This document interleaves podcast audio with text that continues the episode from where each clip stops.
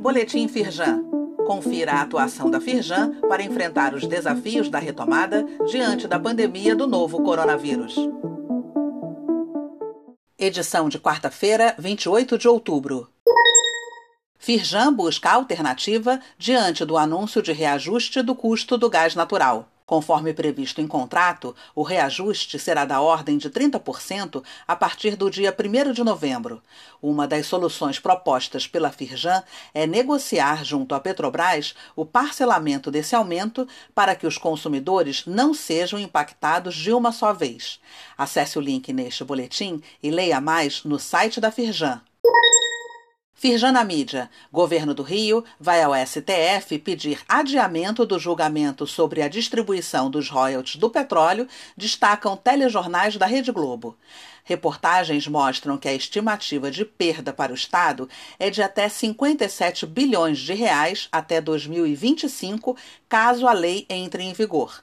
Gerente de petróleo, gás e naval da Firjan, Karine Fragoso, falou sobre o assunto. Isso é desastroso para o Rio de Janeiro, porque o Rio de Janeiro vai continuar com o ônus, com a necessidade de responder ao que é a atividade de exploração e produção demanda do Rio de Janeiro, sem ter a receita para fazer jus a essa demanda. Confira neste boletim os links para a íntegra das reportagens no Jornal Nacional, Jornal da Globo, RJ2, Jornal da Globo News e Estúdio I.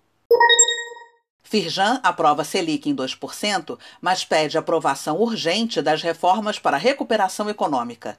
Mesmo diante da recuperação observada, ainda há elevada capacidade ociosa em diversos setores da economia. O quadro econômico e social demanda a continuidade de políticas de estímulo à atividade e garantia de emprego e renda. Acesse o link neste boletim e leia a íntegra da nota da Firjan.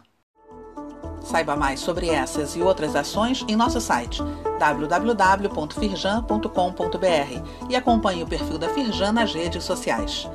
Boletim Firjan, informação relevante para a indústria fluminense.